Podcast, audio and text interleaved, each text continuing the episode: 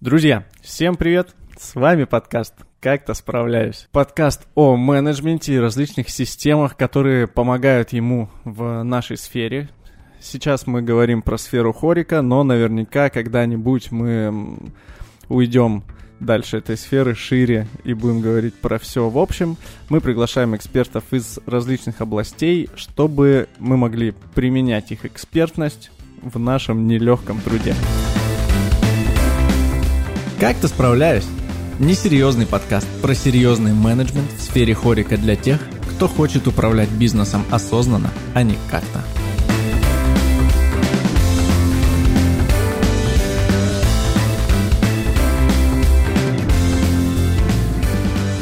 Сегодня у нас в гостях Александра Брызгалова. Саша – практик и консультант бизнеса в области теории ограничения систем. Правильно я сказал? А, ну да, в области управления инструментами теории ограничений. Хорошо. Тогда теперь расскажи подробно, чем именно ты занимаешься, как ты, э, с какими компаниями, ну, может, без названий, но там с масштабами или чем они занимаются. Ты взаимодействуешь и консультируешь их, и в чем состоит твоя основная экспертность, деятельность и профиль? Наверное, сначала я скажу пару слов про теорию ограничений. Возможно, не все в курсе, что это. А я думал, что мы сначала поговорим о том, ну, такая, я Саша, я занимаюсь вот этим. А, ну хорошо. Бла -бла. А потом мы такие, а вот теперь мы сейчас расскажем, что это за волшебная теория ограничения системы, который, э, которую мы загадали себе как тему сегодня. Ну, хорошо. Я Саша, и я бизнес-консультант. Э, я консультирую очень разные компании, поскольку я специализируюсь не на какой-то конкретной области деятельности, я специализируюсь на, в принципе, анализе и принятии решений. А в какой области мы будем принимать решения, мне в меньшей степени важно. Поэтому там я работала и с компаниями в медицине, это и операции, то есть это клиника и производство медицинских изделий, там, протезов, и обеспечение наличия медикаментами. И я работала с приборостроением, как с, с аутсорсинговыми компаниями типа металлообработка, так и компаниями полного цикла, которые разрабатывают, и производят, и продают свои изделия. Я работала с IT-компаниями, там, в том числе с покером. А, я работала с а, строительными компаниями. Это и проекты, и а, продажи стройматериалов. В общем, с очень разными компаниями. Ну и отчасти я как-то касалась хорики, не то чтобы очень глубоко, но было и такое. Окей, плюс, ну, к тому же ты частый посетитель наших э, и не наших, наверное, заведений, проектов. И довольно хороший имеешь опыт гостя. И с учетом того, что сколько у тебя друзей из этой сферы, можно сказать, что ты разбираешься, ну, сможешь точно быть в контексте того, о чем мы сегодня будем говорить, пытаться натянуть это на нашу сферу. Да, безусловно. Окей. Тогда расскажи теперь, пожалуйста, что же такое теория ограничения систем? Почему-то очень часто ее любят называть теория ограничений систем, видимо, потому что ТОС. Но uh-huh. вообще ТОС — это Theory of Constraints, то есть C — это constraints, это ограничения. Просто так совпало, что в русском теория ограничений тоже есть О. Э, но там нет слова «систем». Теория ограничений — это концепция управления. Uh-huh. Многие знакомы с ней по книгам Голдрата, в которых он представляет готовые решения. Там Многие читали цель первую, там рассказывается про управление производством, кто-то читал критическую про управление проектами. Но вообще говоря, теория ограничений — это не готовое решение, это системный анализ, системный подход для принятия решений. Просто для определенных областей, определенных проблем теория Голдрат уже разработал, предложил некие решения — но, например, что мне очень нравится в теории ограничений, что в отличие от многих подходов, там нет такого, что вот если у тебя управление проектами, бери решение для управления проектами, внедряй. Нет. У каждого готового решения теории ограничений есть набор проблем, и тебе говорят, ну вот если у тебя эти проблемы есть, то конкретно эти проблемы готовым решением, которое у нас есть, ты можешь решить. Но для меня сила теории ограничений именно в системном подходе, именно в инструментах системного анализа, поиска, принятия решений. То есть получается, что неважно, какое решение мы будем принимать, это просто подход к чему-либо. То есть это можно применить и к производству, и к сервису, и, не знаю, к, к любым э, решениям, которые ты принимаешь в жизни. Куда я пойду вечером? Да, безусловно. К любым решениям, которые ты принимаешь в жизни, в том числе, куда я пойду вечером. Угу. Э, потому что, ну, допустим, да, тебе знакома близка барная индустрия, и часто бывает, что люди, из, там, с, э, которые долгое время работают в какой-то одной сфере, они смотрят на соседнюю, и им кажется, что это совсем про другое, там, например, производство, это вот обязательно люди, станки и все проблемы вокруг этого. Конечно, там бездушные машины, мы, мы особенные. Да, конечно, это так, вы особенные, но там не бездушные машины. Э, на самом деле в, во всех сферах есть очень много общего. И, во-первых, есть, понятная инфраструктура, которая у всех одинаковая. Там есть бухгалтерия, есть кадры и так далее. Э, и каких-то особенностей их не так много, потому что ну, разве в, в сфере хорика и в конкретно в заведении нет части про производство? Ну, есть, конечно, есть. есть, есть. Да, в этом смысле все сферы очень близки и похожи, и в жизни то же самое, в бытовой. Ну, ты говоришь, куда я пойду, это такое же решение, как, не знаю, какое мы блюдо поставим следующее в меню. Хорошо. Кто такой Голдрат? Ты несколько раз назвала это имя. Это автор системы. Это автор подхода, теории ограничений. Это израильский физик. Его уже нет с нами. А, он начал свой путь с ERP-системы, это система управления ресурсами для производства но потом начал использовать свое мышление и для других сфер, и придумывать решения для других сфер. А и ERP это что значит? Enterprise Resource Planning, по-моему. Угу. Ну, можно перепроверить будет, чтобы сейчас не опозориться. Ну, это система планирования ресурсов производства, грубо okay. говоря. Вот, он сначала сделал такую систему, которая сильно отличалась с точки зрения внутренних э, правил э, от всего остального, и потом потихонечку начал свой э, подход к мышлению, к принятию решений распространять на другие сферы. Чем он отличается от многих? Тем, что Голдрат физик по образованию. Угу. Чем отличается там физика от гуманитарных наук? В физике ты ставишь под сомнение, грубо говоря, все. То есть у тебя нет такого, что вот есть какой-то непреложный факт, и от него давайте дальше разматывать. Нет, там как бы принцип критического мышления в том, чтобы ставить под сомнение. Мы говорим, ну непонятно, давайте разберемся, потому что у нас есть огромное количество примеров, да, когда мы думали, что там мир устроен вот так, потом у нас появились более точные способы и приборы измерения, мы поняли, что, о, нет, мир устроен чуть иначе. Соответственно, в физике нет ничего железобетонного. Типа, если я брошу яблоко, оно пойдет на землю, да, но это если мы будем бросать здесь и так далее и тому подобное. Существует большая вероятность, что оно упадет. Да, конкретно здесь. А в гуманитарных науках там все-таки очень многие вещи строятся на каких-то постулатах, которые были приняты до. Так вот, Голдред все эти постулаты ставит под сомнение. И в этом крутость, и э, в этом, собственно, прорыв там всего, что он предлагает, потому что для него нет ничего святого, грубо говоря. При этом в управлении многие вещи, на которых основываются там текущие подходы, они подустарели. И стоит разобраться, вообще стоит ли их продолжать использовать. А вместо того, чтобы в этом разобраться, на это еще больше навешивают всяких новых правил. Хорошо. Давай перейдем к более... Пока простым. что звучит очень сложно, да. Давай, э, может быть, пока что к простым не перейдем, а закончим с э, пониманием того, что это такое, и ответим на такой вопрос, в чем заключается эта теория. То есть мы разобрали, что это такое, кто ее придумал, а в чем ее э, суть. Ну, давай, одно из таких положений теории ограничений основных в том, что когда мы рассматриваем систему, ее стоит рассматривать как целое. Угу. Цель любой системы, коммерческой, например, это зарабатывание денег. Некоммерческая какая-то другая цель может быть, но тем не менее есть какой-то поток у этой системы и какая-то цель, которую мы достигаем. И теория ограничения о чем нам говорит? Что вот э, наш поток это как, не знаю, там звенья цепи или труба с разными сечениями. И нет смысла улучшать всю цепочку сразу или пытаться расширить все звенья трубы есть смысл найти самое узкое место, самое слабое звено, и его усилить. В чем плюсы такого подхода? В том, что э, очень много сейчас всего можно, там, много новых есть подходов, практик, там, решений. И можно очень сильно распыляться, и непонятно, где найти столько времени, чтобы все эти улучшения внедрить. А теория ограничений говорит о том, что, ребят, ну не надо всю цепочку улучшать, найдите самое слабое место и на этом сфокусируйтесь и улучшив всего одно звено цепи, вы улучшите всю цепочку сразу. Это сильно упрощает улучшение системы, потому что ну, там, основное ограничение, которое у нас сейчас есть, это внимание и время. И одного Лешу нельзя растянуть на все процессы в Бигсби, чтобы он на все обращал внимание и всеми занимался. Но при этом можно посмотреть и сказать, так, вот сейчас у нас больше всего страдает вот это. Ну, и важно, что страдает не в принципе, типа, больше всего бесит, а больше всего ограничивает достижение цели. Снова сложно. Могу проще. Ну да, звучит э, все равно несколько сложновато. Давай какой-нибудь простой пример.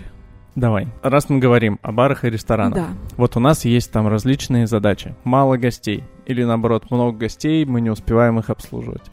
Или у нас э, там какое-нибудь, возможно, неподходящее меню, нам надо принять решение, как его поменять, чтобы оно было крутым. Или нам нужно заработать больше денег. Вот любую из этих областей можем давай взять и на, на, на ней разобрать какой-нибудь пример. Первое, что стоит сделать, это не выбирать одну из областей любую, ну, как бы если мы реальное какое-то заведение берем, а посмотреть, что больше всего нас сейчас сдерживает в получении денег. То есть чего, вот в каком месте бы, если бы мы улучшили, денег бы сразу стало больше. Потому что понятно, что улучшать можно везде, и везде всегда есть какие-то недоработки, где-то как-то хочется получше, поинтереснее, по там вежливее, красивее и быстрее. Но вопрос в том, чтобы определить, что больше всего у нас страдает. Ну, грубо говоря, если у нас постоянно не хватает, я не знаю, ну, дурацкий пример, но пускай, чистой посуды, угу. ты вот э, можешь сколько угодно времени вкладываться в команду, в новое меню, в то, чтобы больше людей к тебе пришли, но результат будет скорее отрицательным. А каким образом выявить вот это основное, там, как это называется в теории, узкое место или ограничение? Э, когда мы говорим про производственный процесс, ну, и не в смысле производства какого-то там приборов, я говорю сейчас про хорику. Когда мы говорим про производственный процесс, то один из способов определить ограничения — это посмотреть, где у нас горы незавершенной работы. То есть перед ограничением, это ресурс, который нам, у которого проходимость меньше, чем нам хотелось бы, скапливается работа. Потому что те ресурсы, которые до этого, они быстрее работают, они быстрее обрабатывают. Соответственно, если у нас самый большой загруз и гора незавершенки, например, перед кухней, то, вероятно, кухня ограничений. Если у нас куча сидит людей, у которых все еще не приняли заказы, то, вероятно, у нас в персонале, ну, именно в, там, в барменах, в официантах ограничений. То есть один из способов это посмотреть, а где у нас больше всего э, ждет работы э, ресурс. То есть где, где ждет в, в момент уже сервиса, да, или просто ты смотришь такой список задач, ну, например, там, у, ты выдаешь своим подчиненным там э, какие-то задачи, и ты смотришь, э, где скопилась большая гора их невыполненных, и ты такой, ну, наверное, там ограничения. Или, наверное, просто э, ребят бездельничают. А, смотри, если мы будем просто смотреть, например, на ком у нас больше всего висит незавершенных задач, можно ввести себя в самообман. Ну, например, есть у тебя кто-то раздолбайничает, ты mm-hmm. хочешь, чтобы он работал, ты даешь ему офигенно много заданий, чтобы он хоть что-то сделал. И в итоге он будет выглядеть как очень загруженный, ну, как бы, ресурс. Но нам важно не просто, кто у нас там не делает все, что мы от него хотим. Нам важно посмотреть, где, если мы увеличим мощность, мы заработаем больше денег. Uh-huh. Загруженный человек, если он станет в два раза быстрее делать свою работу, ну еще не факт, что мы будем больше денег зарабатывать. Поэтому лучше посмотреть именно на поток, который связан с клиентами, связан с деньгами. Окей. То есть получается, для того, чтобы нам начать пользоваться этой теорией, шаг номер один Шаг номер один — описать по процесс получения денег. То есть не, не выявлять еще это ограничение, а в первую очередь просто описать, как ты зарабатываешь. Да, потому что, э, я говорю, если мы просто попытаемся посмотреть, кто у нас супер загруженный, это может вообще никак не быть связано с конкретно зарабатыванием денег. Угу. Ну, то есть, например, не знаю, есть у тебя какой-нибудь СММщик, и да, тебе кажется, что там, не знаю, он тебе только, только появился или еще что-то, и ты дал ему миллиард задач. Но не факт, что вот сразу же, после того, как он их всех сделает, вы начнете больше зарабатывать денег. Как он вписывается в процесс зарабатывания денег, это вопрос. Поэтому первое, что надо сделать, это нарисовать блок-схему у себя. Ну, просто э, цепочку из квадратиков, в которых мы напишем, вот к нам попадает клиент, желательно до этого еще написать, откуда он попадает, почему он к нам попадает. И вот в конце цепочки он нам заплатил деньги. Угу. Получается, шаг номер один — научиться рисовать квадратики. Да. Научиться строить логические цепочки. И, кстати, это, как ни странно, звучит просто, а по факту начинаешь делать, и много открытий, оказываешь, узнаешь о себе. Окей. Мы прорисовали, дальше мы должны в этом увидеть какой-то какой затык. Дальше, да, дальше в этом мы можем посмотреть, где у нас тормозится поток. Ну, то есть потоком, можно сказать, зарабатывания денег. Вот клиент это у нас такой инкремент. И посмотреть, в какой момент он тормозится. А если вот существует большое количество заведений, которые такие, ну, нам бы хорошо поток, с которым мы не справляемся, и находить, где же эти узкие места. А если нет потока? Ну, если нет потока, то это значит, что ограничение у нас не внутри, а в рынке. Но... Дело не в тебе, дело... Нет, дело, безусловно, в тебе. Но ограничение в данный момент просто в рынке. А, у большинства компаний, не только в Хорике, а вообще в принципе ограничения в рынке. То есть мы готовы были бы продать больше, чем нас готовы купить. Но при этом все равно у нас случаются затыки по мощностям, когда приходит много людей, и мы не вывозим. Поэтому все равно мы можем подумать о том, что будет, когда мы дадим нагрузку. Ну да, безусловно, если в среднем мы сидим без работы и у нас вообще нет клиентов, то ну, стоит подумать о том, как их привлечь. Но, опять же... Ну, то есть это, это не входит в этот процесс? Здесь мы, ну, здесь у нас нет ограничений. А, ну, как я сказала, да, мы, нам хорошо бы начинать с, э, не с того момента, как клиент попал к нам, зашел в нашу дверь, а чуть раньше. Угу. Там мы тоже можем посмотреть, где мы тормозимся. Но м, тут скорее тогда начинаются вопросы там по, про предложение ценности и про трансляцию этого предложения ценности. Понятно, что мы вообще можем, в принципе, сказать и по-другому. Можно сказать, что у нас нет внутри нигде затыков, у нас куча клиентов, но при этом у нас минус на счетах. Угу. Ну, потому Такое что... часто бывает.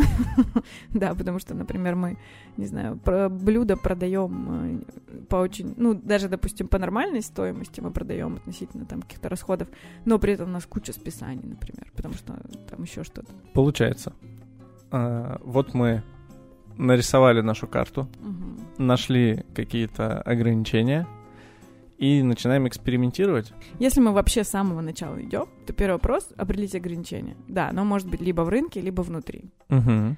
Второе, что мы делаем, это решаем, как максимально его использовать. То есть те, кто прочитал книжки там Голдры, там многим кажется, что теория ограничения это прошу найти ограничения, расширить ограничения, найти ограничения, расширить ограничения. Ну там примерно так написано. Нет, там написано не так. Еще, еще и описано как волшебная таблетка вообще для всего.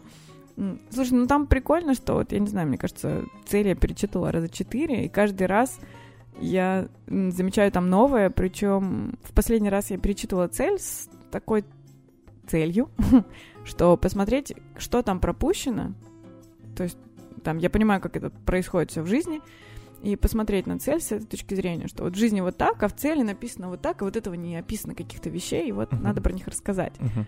И я перечитываю цель, понимаю, что, блин, там это было. Там, правда, очень много написано, но ты когда не понимаешь, про что читаешь, ты не обращаешь на это внимания. Да, введем немного в контекст. Мы сейчас обсуждаем э, книжки э, Ильяху Голдрота, uh-huh. это, автора этой системы. Он написал какое-то количество книг, в которых раскрывает э, с разных сторон аспекты этой теории, правильно? Ну, заманивает. Он написал книжки, в которых он заманивает Через которые, эту да, теорию. Пр- продает то, что он разрабатывал свою теорию. Но там э, описана вся ее суть. Там очень много описано, правда. То есть Окей. многие компании добились крутых результатов, просто почитав книжки Голдрата. Хорошо. Э, ссылки на них прикреплю в телеграм-канале. Класс. Так вот, после того, как мы нашли ограничения, не надо бросаться его расшивать. То есть, грубо говоря, если мы поняли, что у нас ограничения, не знаю, в официантах, не надо бросаться и нанимать новых официантов. Первое, uh-huh. что мы делаем после того, как мы нашли ограничения, это мы понимаем, как максимально использовать то, что есть. Там, если это, например, официанты, мы начинаем смотреть, а что они делают, а чего они могут не делать, или что может делать кто-то другой. Почему кто-то другой? Потому что ограничение это что такое? Это значит, что мощность этого ресурса определяет выхлоп всей системы. Угу. Ну, типа, если у меня есть там, не знаю, три последовательных ресурса, у двоих мощность 10, а посерединке у ресурса мощность 5, то вот сколько мой средний вот этот ресурс делает, столько мы и получим. И можно с него перекидывать работу в другие места, даже если они будут делать дольше. Но это опять слишком сложно, да? Нет, нет. Я думаю, что здесь как раз понятно, что основную суть, которую надо выловить, что после того, как найдено какое-то ограничение, да. Либо, например, не знаю, у тебя на складе не хватает места для того, чтобы туда вместилась вся продукция, у тебя там например. какие-нибудь стопы, либо у тебя не хватает количества официантов, как Либо тебе тебя кажется. не хватает денег, чтобы закупить все, что да. тебе надо. Это то, тоже возможное ограничение. То, то, что не нужно делать, это не нужно сразу бежать достраивать второй склад, Точно. нанимать еще официантов или брать кредит. Точно. первое, что нужно, это посмотреть на это ограничение с теми ресурсами, которые у тебя имеются, если ты ничего не, ну, как бы, не то, что не меняешь, если ты не, до, не увеличиваешь просто количество того, в чем у тебя ограничения. Да. Первое, угу. что мы делаем, мы смотрим, а на что мы его тратим и как можно получить больше того, что у нас есть уже сейчас. То есть, например, если у нас ограничения в потоке клиентов, мы не бежим давать рекламу, не знаю, вешать баннеры или еще что-то, мы смотрим, а те люди, которые, например, позвонили и захотели у нас забронировать столик, а они все смогли вообще забронировать столик? Угу. Потому что, ну и такое, такого тоже много. Мы говорим, у нас ограничения в клиентах, мы говорим, окей, а все, кто к нам обратились, они смогли получить услугу или нет? Все ли дозвонились? Все ли дозвонились? А всем ли дверь открыли? А у нас нормально написано время работы, или люди приходят под дверь пустую и расстраиваются. И, как правило, есть большой вообще запас ресурса именно уже в системе. Uh-huh. То есть так, там тот же склад, мы говорим, вот нам не хватает места, а что у нас стоит запас э, ликера, который мы купили на два года вперед, потому что скидка была большая. Вообще, зачем это происходит с нами? Поэтому первое, что мы делаем, мы пересматриваем, как, как мы Ну, либо сейчас просто смотрим на частоту, с которой поставщик приводит. Что А, мы частоту, можем, с там, которой мы- мы делаем заявку раз в месяц, потому что мы ленивые, не хотим на это тратить много времени, а можем делать три раза в неделю. Это отличный пример, но это уже даже третий э, этап. То есть первое, что мы делаем, мы смотрим, на что мы сейчас тратим текущий ресурс и убираем лишнее. А следующее мы решаем, как максимально использовать А, ограничения. то есть первое, после того, как мы решили, держим себя за руки, чтобы не бежать нанимать официантов, мы убираем лишнее. мы То убираем есть мы лишнее. смотрим на деятельность и там на какое-нибудь там расписание, например, рабочего дня или на график, и понимаем, где тут сейчас есть излишество. Ну, например, где у нас э, официанты вынуждены, там, не знаю, разгружать э, поставку от э, постав- поставку от поставщика. ну, э, разгружать поставку от поставщика, окей. То есть где они делают то, что никак не влияет, ну, не увеличивает наш проход в данный момент, то есть не получает нам больше денег заработать. Да, кому-то надо разгрузить, но если официант, который ограничения разгружает в тот момент, когда у нас полный зал клиентов, не надо так делать. Окей. После того, как мы убрали, почистили лишние действия, мы начинаем уже находить какие-то решения, чем заполнить освободившееся пространство. Мы как? придумываем, как максимально использовать ограничения. То есть, если это склад, то да, Мгм. мы говорим, окей, а как нам м, больше там наименований хранить, но меньшего объема? Мы говорим, можем чаще заказывать. Если мы говорим там про официантов, как нам, чтобы они больше обслужили, мы говорим, хорошо, мы с них все уберем, и там еще какие-нибудь поможем какими-то штуками там. Если мы говорим про деньги, то тоже мы говорим, хорошо, а давайте подумаем, как распределить деньги на более оборачиваемые позиции. Ну, в том числе там тоже сократим а, объем закупки, несмотря на то, что скидка будет меньше, например. Следующее, мы подчиняем всю систему этому решению. То есть мы говорим, окей, ребята, теперь мы все молимся на официантов и всячески им помогаем, грубо говоря. Или теперь мы все следим за складом, чтобы там не задерживалось ничего лишнего. И, ну, выстраиваем работу остальной системы согласно нашему ограничению. То есть это такой у нас барабан получается, который задает ритм для всей системы. Есть у нас главное ограничение, хотя это странновато, но вдруг главное ограничение у нас склад, значит мы говорим, окей, значит э, ритмичность закупа мы задаем согласно площади склада. И там размеры, не знаю, э, порций мы тоже задаем согласно размеру нашего склада, чтобы ему было Мгм. удобно и много через него проходило. Все процессы, Да, которые оборачиваем э, именно вокруг этого места. да. Мгм. Поэтому ограничения, например, Блин, мне кажется, на это так сложно решиться всегда. да, безусловно. Потому что ты думаешь, ну, размер порции точно никак на склад не влияет. Ну, либо так думаешь, либо думаешь, ну, это последнее, что я буду менять э, из- из-за из-за склада. Ну, просто чаще всего склад это такое себе ограничение для того, чтобы через Ну да, мы просто взяли сам, Да. самый легкий какой-то пример. Есть такая штука, что, ну, вот кто хоть как-то знаком с теорией ограничений, говорю, думает, что ограничение это что-то плохое, надо найти, расширить, и найти, расширить, найти, расширить. Нет, ограничение это то, через что мы управляем всей системой. На самом деле это очень удобно. Они всегда будут. В любой системе, то есть, если система, там, цель системы зарабатывать деньги, то система без ограничения зарабатывает бесконечное количество денег бесконечно быстро. Так не бывает. Ограничение Чёрт. всегда будет. Я думал, эта теория как раз помогает зарабатывать бесконечно быстро бесконечно Ну давай, относительно соседей, возможно. Но относительно вообще нет. Так что ограничение всегда будет, и это то, через что ты можешь управлять системой, потому что основное ограничение управленца — это его фокус. Мгм. И понимание того, что у тебя выхлоп всей системы задается каким-то местом, позволяет тебе сфокусироваться. А мы, ну, под словом система, мы здесь, допустим, если мы говорим про там, бар, мы слово система можем заменить на слово бар. Бар, да. да. Просто- Вместе с его клиентами, Мне, да. мне кажется, просто то количество раз, сколько мы произнесли слово система, те, кто слушает, такие, бля, я просто работаю в баре, там какие-то системы, что они хотят от меня? Э, Подчинить все системе? Нет, я не такой, я творческий. Хорошо, да, подчинить работу всего бара какому-то ограничению. Ага. И тут такая штука, что этот процесс не супер легкий, как ты вот, да, сказал, что если почему-то мы решили, что ограничением является у нас склад, то мы аж размеры порции будем менять. Это значит, что мы не можем регулярно менять э, ограничения и говорить, а теперь мы вот под это все выстроим, а теперь под это. Это невозможно. Ты- Ну да, гости будут в шоке. да не только гости. Ну да, безусловно. Поэтому ограничения — это часто не то, что мы определили. Ну, типа, вот сейчас у нас затык в складе. Часто это то, что мы выбрали. Мы говорим, а давайте все выстроим, исходя из того, что ограничением у нас будут столы, например. Мы можем принять такое решение, это значит, что если сейчас у нас, там, не знаю, столов 10, а на складе, ну, грубо говоря, хватает места, чтобы обслуживать 5, надо увеличить склад.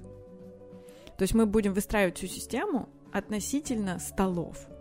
Мгм. Это очень удобно на самом деле, потому что, ну, представляешь, ты так вот говоришь, так, это вот некая у меня... пропускная способность. Да, ты говоришь так, у меня вот здесь вот столько людей, там, не знаю, официантов столько, поваров столько, склад такой, а вот здесь так, а здесь надо вроде добавить, а тут непонятно, что происходит.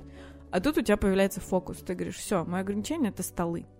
Я буду все мощности и всю систему выстраивать так, чтобы столы не простаивали. Ну, или там посадочные места, потому что это там Посадочные да, места. бар- барная стойка тоже может быть.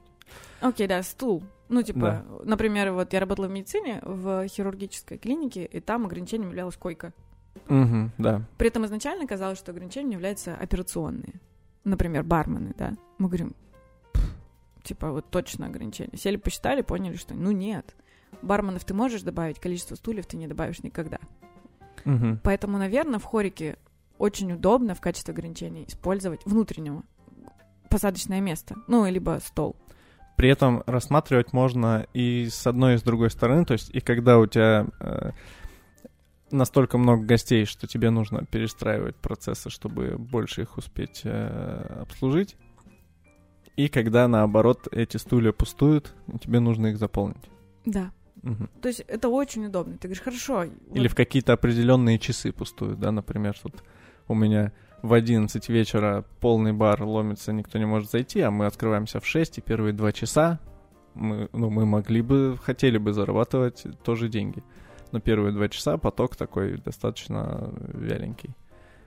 Ну, мне кажется, у всех с момента открытия первые какие-нибудь там пару часов вот все разгоняется, и ты думаешь, блин, вот, вот эти два часа бы хотелось заполнить как можно больше стульев. Ты над этим можешь работать. Да, а не над тем, чтобы у меня повара не простаивали эти первые два часа. Мгм, мгм. Потому что, Чтобы Решение? они, они шли поставку разгружать. потому что решения на самом деле будут разные, да. То ли тебе надо загрузить стулья, то ли тебе надо загрузить людей, которые работают. Ну, это, кстати, вообще такой э, Ну, бич многих, наверное, всех сфер, э, желание загрузить людей. Ну а что они стоять не работают? Э, Это, правда, как бы отча- отчасти проблема, потому что, например, если мы понимаем, что у меня ограничения в столах, при этом я хочу загрузить людей, и я говорю, так, ребята, что вы простаиваете? Садитесь за стол, чего вы стоите? Чего вы простаиваете? Каламбурчики. Э, да, например, говорю, хочу загрузить поваров, не знаю, да. И вот начинаю грузить какой-то работы, приходят первые люди, а мои повара говорят, ну подождите полчаса, я заготовки доделаю. Мгм. Ну это же дичь, если мы понимаем, что ограничения-то на самом деле в столах. Поэтому стремление заг- загрузить людей само по себе, оно понятно. Типа, да, вот что они стоят, ничего не делают. Но оно приводит к катастрофическим всяким последствиям. Потому что это размывает фокус. Ну, типа, ты начинаешь заниматься локальной оптимизацией. Мгм. Локальная оптимизация это типа давайте вот в этом месте будет хорошо, в каждом отдельном месте будет хорошо, но все вместе, Но, Будет- на, но на счету будет минус. да, но на счету будет минус. Поэтому желание загрузить людей это, наверное, самый популярный способ локальной оптимизации везде. Но загруженные люди не равно зарабатывающие лю- деньги люди. Что происходит дальше? После того, как мы э, выявили ограничения, удержались от того, чтобы не, Добавить ресурс. не добавить ресурс, да, с действующими ресурсами убрали лишнее, проработали как-то на действующих ресурсах это ограничение, и, например, оно перестало быть этим там узким местом или ограничением. Как, во-первых, понять, перестало ли оно быть? И вообще, может ли так, может ли оно переставать быть э, узким местом? И там, не знаю, что в этот момент нужно делать? Нужно переключиться и искать следующее ограничение, или нужно успокоиться, сесть и так кайфовать от того, что ты расширил все узкие места? Ограничение всегда будет, и, ну, безусловно, ты можешь так сделать, что оно у тебя возникнет в другом месте. Ну, например, ты такой, все, у меня ограничение в столах, но так классно с ним проработал, что у тебя вообще столы не простаивают, и поваров стало не хватать. Мгм. В теории ты можешь сказать, так, а теперь я буду все выстраивать вокруг поваров. Но это значит, что ты пойдешь заново по всему вот этому кругу, да? Стоит ли это делать? Чаще всего нет. Чаще всего стоит просто добавить ресурса туда, где, куда у нас перескочило ограничение, и вернуть его на место. То есть вернуть его там на столы. Ну, потому что иначе тебе нужно перерастроить всю систему управления. Ну, это довольно сложно и утомительно. То Но есть- при этом... То есть глобально, когда немножечко Мгм, уточню, давай. глобально, когда э, ты находишь вот свое главное ограничение, например, это вот посадочные места или столы, то ты относительно него работаешь долго. Это не так, что я такой за неделю заполнил все столы и такой, о, так я все сделал с этой теорией, я ее, я ее познал, преисполнился, теперь буду переобуваться на теперь не столы, теперь повара, а потом склад, а потом бармены. Вот, то есть ты, э, если уже решил, что у тебя ограничения посадочные места и нужно их заполнять, то ты работаешь под это, а если другие области как-то отклоняются, то ты даже добавлением ресурса должен вернуть их на место, чтобы они работали на то ограничение, которое было выбрано до этого. Чаще всего так. Мгм. Потому что, я говорю, если ты действительно все выстроил под ограничение, это большая работа. И второй раз запускать ее надо понимать, зачем. Чаще легче туда добавить ресурсы. Бывает такое, что ты говоришь, нет, я поменяю ограничения, например, потому что либо ты изначально промахнулся, неправильно выбрал, выбрал поваров, а потом понял, что ты утыкаешься в столы, и ты ничего не можешь сделать, чтобы их увеличить. Поваров можешь. Ну, я знаю, что проблемы с поварами, но тем не менее, со столами как бы еще сложнее. Ну, ну все, у тебя есть ограничения по месту, ты говоришь, я не могу ничего не снять, не построить, никуда не денемся. Поэтому, если ты изначально ошибся, может быть, тебе придется. Либо другой вариант, сильно ты придумал другое решение какое-то. Мгм. Ты сильно поменял концепцию вообще.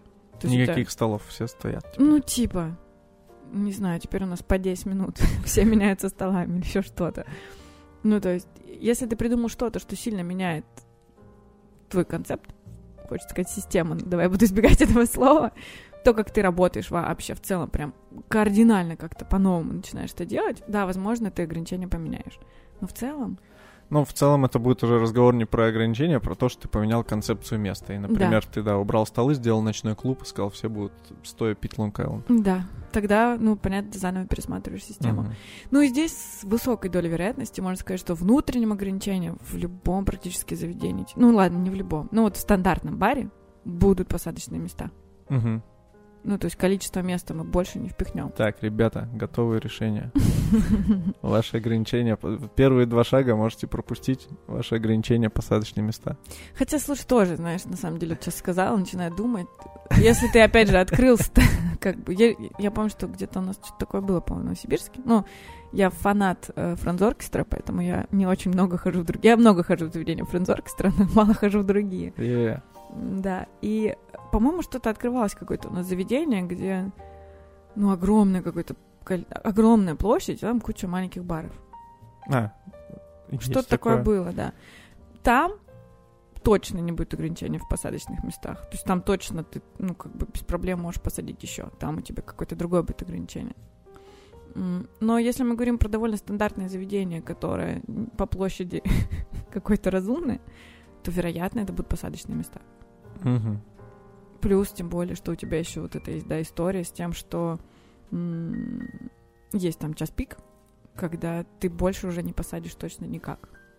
Поэтому там, наверное, с высокой вероятностью есть смысл выстраивать вокруг количества посадочных мест ограничений. Потому что все остальное ты можешь как-то увеличивать. Там, с теми же поварами. Причем не обязательно увеличивать поваров, тебе надо увеличить количество доступной еды. Угу. Это можно делать не только тем, что у тебя в смену больше людей работает. Это можно через какие-то заготовки, через, блин, аутсорсинг, через соседние заведения. На соседней кухне тебе тоже кто-то что-то готовит. Но количество посадочных мест ты не увеличишь. Никак. Хорошо. Получается, в итоге, если мы там зафиксируем и пройдем... Вот мы сейчас весь цикл прошли этой теории, или... Ну, с точки зрения поиска работы ограничения, да. Если мы говорим про внутренние ограничения, но зачастую это внешние ограничения, это рынок, но мы должны работать и с тем, и с другим. Ну, я думаю, что наиболее применимые вот к ребятам, кто нас слушает, будут, например, если вы там, управляющий менеджер э, какого-нибудь места, то э, ограничения — это посадочные места. Но основная задача у них обеспечивать, э, чтобы был постоянно поток гостей, и он классно обслуживался. Если это бар-менеджер, то у него в основном работа идет с меню, с обеспечением продукции, с тем, чтобы не, было, не был перетарен склад. Вот, например, у человека там, давай возьмем то, что мы сейчас говорили, оно к деятельности управляющего применимо в основном. Ну, то есть, э, или там, не знаю, человека в сервисе. Угу. А вот э, с точки зрения э, шеф-повара и барменджера, например, это те, кто отвечают за производство. Вот у них отдельный этот цикл должен быть, или они в рамках того, что вот управляющий выстроил, тоже делают, или они для себя должны тоже такой же построить микро там, цикл с этой теорией. Они точно должны вписываться в цикл, который условно построил управляющий.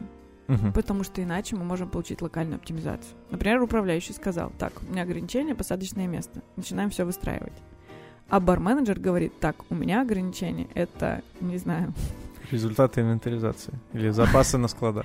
Ну, количество, да, там количество посуды, не знаю. Я буду все оптимизировать под это количество посуды. Ну, еще, ладно, количество посуды может как-то связано, но ты рискуешь просто устроить конфликт внутри системы. Угу.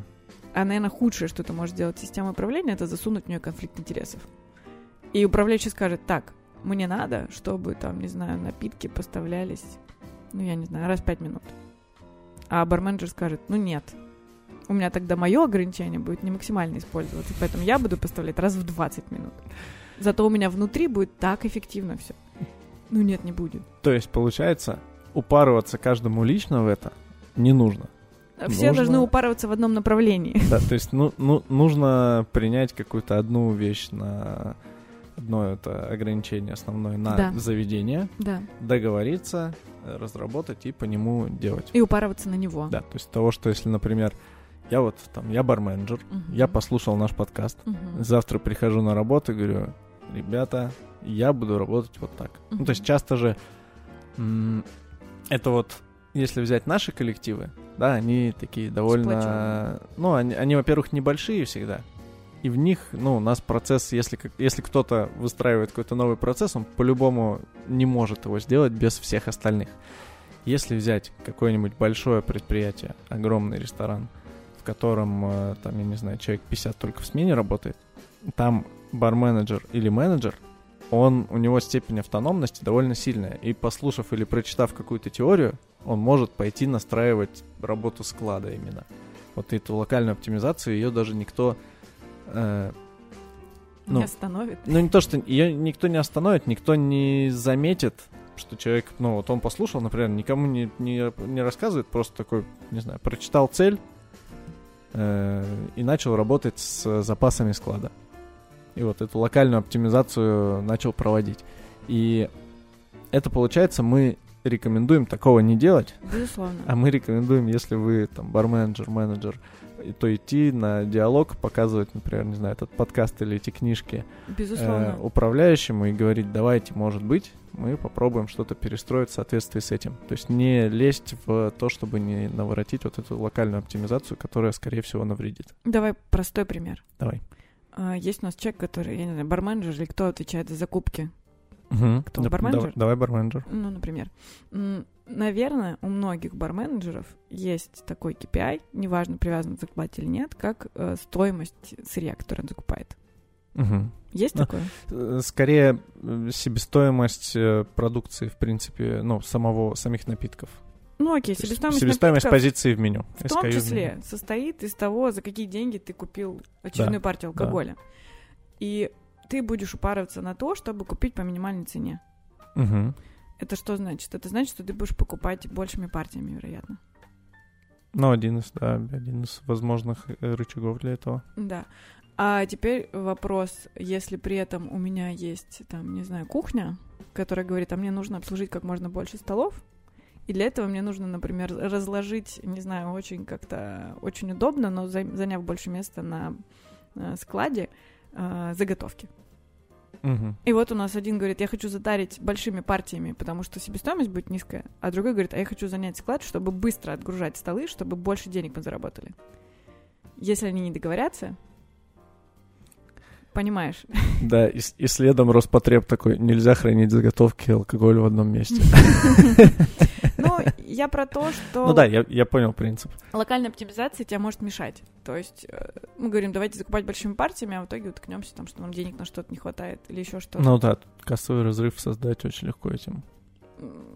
Поэтому локальная оптимизация это зло везде и всегда, а тут нам теория ограничений не просто говорит, типа, хватит спорить, она тебе предлагает способ вокруг, э, показатель, вокруг которого можно объединиться. Угу.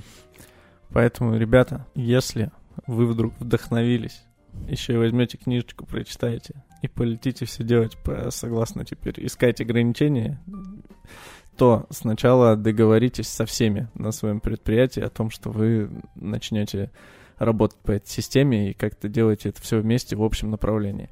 О том, как договориться, вы послушайте выпуск с Игорем Зерновым про партнерские отношения. Там он рассказывает о том, как договориться между партнерами, даже когда речь идет о том, э, чтобы вложить или не вложить куда-нибудь несколько, а то и несколько десятков миллионов рублей и верить в то, что это получится. Поэтому вот. нам нужно договориться между собой точно, определенно, не растаскивать систему в разные стороны. Да, потому что я помню даже для себя, вот э, я прочитал цель, работая барменджером в большой компании, но я и пошел настраивать. Мне казалось, что я самый умный, угу. и ну я был уверен, что я вполне хорошо справляюсь со своей задачей. Но это в итоге писалось просто в общую работу потому что, ну, никто не против был того, что склады оптимизированы, там, процессы, там, по, которые происходили в баре, работали хорошо. Но это было за счет того, что компания большая, и ее ресурсов хватало на то, чтобы я провел эту работу, и вообще на ну, процесс ее внедрения прошел безболезненно для компании. Я даже ни, никак не заметился, а потом, когда все выстроилось и стало хорошо, ну, стало хорошо, все таки блин, круто, у нас там на складах меньше стало в полтора раза запасов. Тебе, с одной стороны, повезло, возможно, с другой стороны, управление запасами по теории ограничений зачастую оно попадает в цель компании. Наверное, да, возможно, просто совпало. Ну, то есть я к тому, что там, ну, просто Просто повезло. так попало, повезло, да, прошло, что я смог автономно, незаметно как-то поработать по этой системе. И вот. Ну в принципе, допустим, если бы э, вот представить ситуацию, что, например, я вдохновившись этой темой, тогда пошел к генеральному директору и сказал, давайте э, перестроимся вот согласно этой теме, давайте поищем какое-нибудь там вот э, ограничение и попробуем с ним поработать, то может быть у нас бы там какой-то случился прорывной год и boost, и с условием того, что это большая компания, может быть, мы там бы заработали какие-то невероятные деньги или как-то приросли, или в репутации выросли, или еще что-нибудь. Ну, то есть результат мог бы быть каким-то грандиозным, а он, ну, просто я хорошо сделал свою работу. С точки предложи- приложения твоих усилий, точно, безусловно, да. Потому что, если ты говоришь, большая компания, денег хватает и так далее и тому подобное — если нет постоянной проблемы, то есть какая проблема с запасами бывает? В принципе, два варианта всего. Дефицит угу. и избыток. И, как правило, они обе есть. У нас есть дефицит популярных позиций и избыток никому не нужных позиций. Верно. То есть деньги, зараба... деньги морозятся в избыток, у нас из-за этого в том числе дефицит и так далее и тому подобное. Сейчас все на какой-нибудь дорогой коньяк косятся на складе, знаешь. Ну, причина у этого и то, что прогнозы не сбываются, и то, что есть стремление купить дешевле, и поэтому покупаем большими объемами. Угу. Ну, как бы... Так еще и поставщики такие, у нас тут Пушат акция. тебя. Да, да. безусловно. А, и как бы если у компании есть деньги, то есть у них нет ограничения в оборотных средствах, например, а, это значит, что избыток для них, ну, при наличии площадей еще складских, Мгм. не особо критичен. Если с дефицитом нет проблемы, то от того, что там ты уменьшил склады, ну, грубо говоря, ты уменьшил склады. Типа, ну окей. На общий выхлоп всей, не буду говорить системы, скажу, э, группы ресторанов, это, вероятно, вообще никак не повлияло. Да, да. И в этом смысле для компании это минусовое действие, действительно. Потому что менеджерские, как бы главное, самое ограничение любой системы, это не какой-то конкретный ресурс чаще всего, это управленческое внимание. Мгм. И ты должен думать, куда ты его потратишь. И тратить его надо туда, где твои усилия окупятся в виде денег э, именно от клиентов. В этом смысле, прости, да, это типа, да, вот если так, то это минусово. Одна из, и, наверное, самая главная цель э, вообще существования этого подкаста — это мне самому разобраться с процессами там о том, как я делал, как я делаю сейчас и как я хочу делать свою работу в будущем для того, чтобы она становилась лучше. Я не открыл экспертный подкаст, где я такой, так, друзья, я все познал, но мы сейчас вам тоже расскажем. В предыдущем выпуске с э, Вячеславом Дзюбой мы разговаривали тоже про различные там, про коммуникации в команде, и я очень много отметил моментов, некоторые прям вслух отметил, где типа, это про меня, где я делаю, даже сейчас я делаю неправильно многое. Мгм. И там идеальных менеджеров их в принципе не существует. У меня существует очень много недостатков и операционных, и может быть где-то там каких-то э, личных, которые влияют на работу.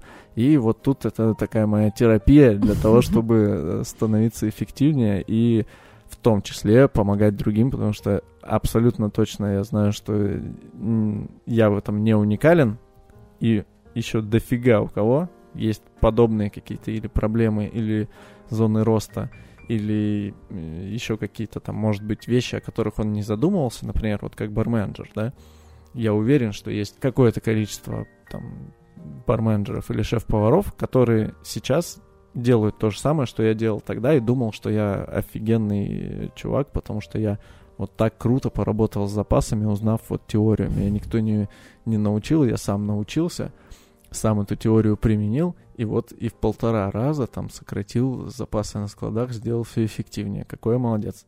По факту получается, что либо это ну, в ноль действия прошло, либо даже в минус. Обратить внимание кого-либо сейчас на это, и в том числе самому себе напомнить, что не надо бежать делать то, чему ты там научился и вдохновился сразу же. А Остановиться надо и подумать. Это очень, мне кажется, классная цель вообще того, что мы делаем. То, что касается улучшения изменений компании, ну, давай, на мой взгляд, не Мгм. бывает изменений в ноль. Так. Бывает либо в плюс, либо в минус. Почему так? Ну, как мы уже обсудили, да, если бы... м, Когда в ноль, когда, типа, ничего не поменялось, ну, так не бывает. Ты в любом случае перестроил систему. Это в любом случае... Окей, не систему, а работу склада. Ты перестроил работу склада, это не могло не сказаться на других э, частях. Да не, все, я, думаю, мы какую-то боль и страх уже сняли Окей, перед хорошо. словом система. Сейчас она будет уже звучать по-другому. В общем, перестраив, ты перестроил работу склада, это не могло не сказаться на других каких-то областях Мгм. в заведении. Это значит, что им надо было перестроиться. При этом мы не стали зарабатывать больше, а надо ли им было перестраиваться. Если мы не стали зарабатывать больше, скорее всего, нет. Изменение — это значит, что что-то будет работать по-другому. И типа Мгм. не может быть, что по-другому, но с тем же результатом. По-другому — это по-другому. Э, с вот с одной стороны. А с другой стороны, ничего себе, ты, Алексей, смог в полтора раза сократить затраты. А что бы было для компании, если бы ты на- направил свою энергию ну, в то, что позволило, по- позволило бы зарабатывать больше денег? В этом смысле изменения это всегда затраты временные. Даже если, Мгм. типа, мы не потратили денег, там, мы не купили ничего или даже что-то там, распродали излишки, там, или еще как-то, типа, денег якобы стало больше. Потратили время, мы могли его потратить на другое. Вот, наверное, из-за этого не бывает нулевых изменений. Типа, если ничего не поменялось, значит, окей, ты потратил время, можно было сделать лучше. Да, Это ты не за это повод- время постарел на год. Да, это не повод сокрушаться, это нормально, нормально промахиваться и так далее и тому подобное. Я лишь про то, что это иллюзия, типа, что бывают изменения, после которых ничего не поменялось. М-м. Если не стало лучше, стало хуже. Окей. Типа, ты мог этого не делать, либо ты внес какие-то изменения в систему. Блин, до этого было нормально. Все, я буду считать, что стало лучше. Хорошо. Слушай, нет, ну я думаю, что стало лучше, потому что, ну, я знаю управление, э, решение для управления запасами, и оно направлено на, ну, как бы на благо. Скажи, пожалуйста, вот для того, чтобы начать работать по этой системе, это может и должен делать там, каждый управленец э, найти эти узкие места самостоятельно, или для этого э, лучше привлекать сторонних консультантов? Например, вот ты консультируешь, ты сама, как говоришь, типа, вы варитесь сами, если не додумаетесь, зовите меня. Или ты говоришь, вам лучше об этом не париться, а заниматься своим делом, а я вам скажу как. Мне кажется, что лучше всегда попробовать самим. Почему? Потому что по мне, если мы говорим про управленца все-таки, то цель управленца — это не просто удерживать что-то на плаву, а постоянно это улучшать. Поэтому навык в том, чтобы находить, где конкретно сейчас стоит что-то поменять, чтобы стало лучше, он должен быть. Если у тебя его нет, нормально, но его нужно развивать. Поэтому точно пробовать самим это классно, и в любом случае это нужно. Ты не можешь все время сидеть на консультантах. Потому что это же не только касаемо каких-то глобальных решений, это касаемо постоянных каких-то мелких решений, может быть. То есть задают вопрос, говорят, а нам вот это надо сейчас делать, не надо. И по-хорошему ты должен задать себе вопрос. Очень быстро, там, уже на уровне подсознания. Типа, а мы сейчас, ну, как бы, на что это повлияет? Мы зачем это делаем? Поэтому это точно навык, который надо развивать в себе. Да, если не получается, можно призвать консультанта. Но мне кажется, что там, что в обучении, что вот в каких-то таких штуках, очень классно, когда ты попробовал, даже если у тебя не получилось, потому что у тебя появились какие-то конкретные вопросы, ответ на которых тебя как-то продвинут. А когда ты ничего не пробовал сам и говоришь, придите и расскажите мне, как надо жить, есть большой риск, что тебе расскажут неправду. Потому что у тебя нет, ну, как бы не сформировано критическое мышление относительно этого. Ты сам не знаешь, что там происходит у тебя. Ну нет, поразбирайтесь сначала сами классно. Супер, здорово. Я думаю, что на этом мы можем э, завершать нашу, не знаю, на- я думаю, что это какой-то первый подход теории ограничений, потому что она, насколько я знаю, в том числе от тебя, она намного более многогранна, и мы так по верхам пробежались, какие-то просто общее какое-то понимание дали, что это такое. Все ссылки там на эти книжки э, скину в телеграм-канале, может быть, какие-то еще дополнительные штучки, если Саша порекомендует, тоже их туда прикрепим, скинем, что можно посмотреть на этот счет. Для того, чтобы понять, надо оно вам или нет, ну, скорее всего, надо. Саш, спасибо тебе большое, что помогла нам немножко. Я надеюсь, что помогла, ребята. Еще больше запутала. Да, если еще больше запутались, пишите вопросы куда-нибудь там в телеге, в комментарии или в комментарии к самому подкасту. Мы постараемся на них ответить, э, потому что вас у нас не так много пока что. Мы пока что можем всем отвечать. Пользуйтесь этим, этим ограничением нашим. Вот, Саш, спасибо тебе большое. Спасибо тебе большое. Э, Подписывайтесь на нас везде, где хотите подписаться. Пишите нам на почту, на почту России, отправляйте нам бандероли. Вот, с вами был подкаст «Как-то справляюсь». И Александр Брызгалова у нас была в гостях. Пока-пока. Пока-пока.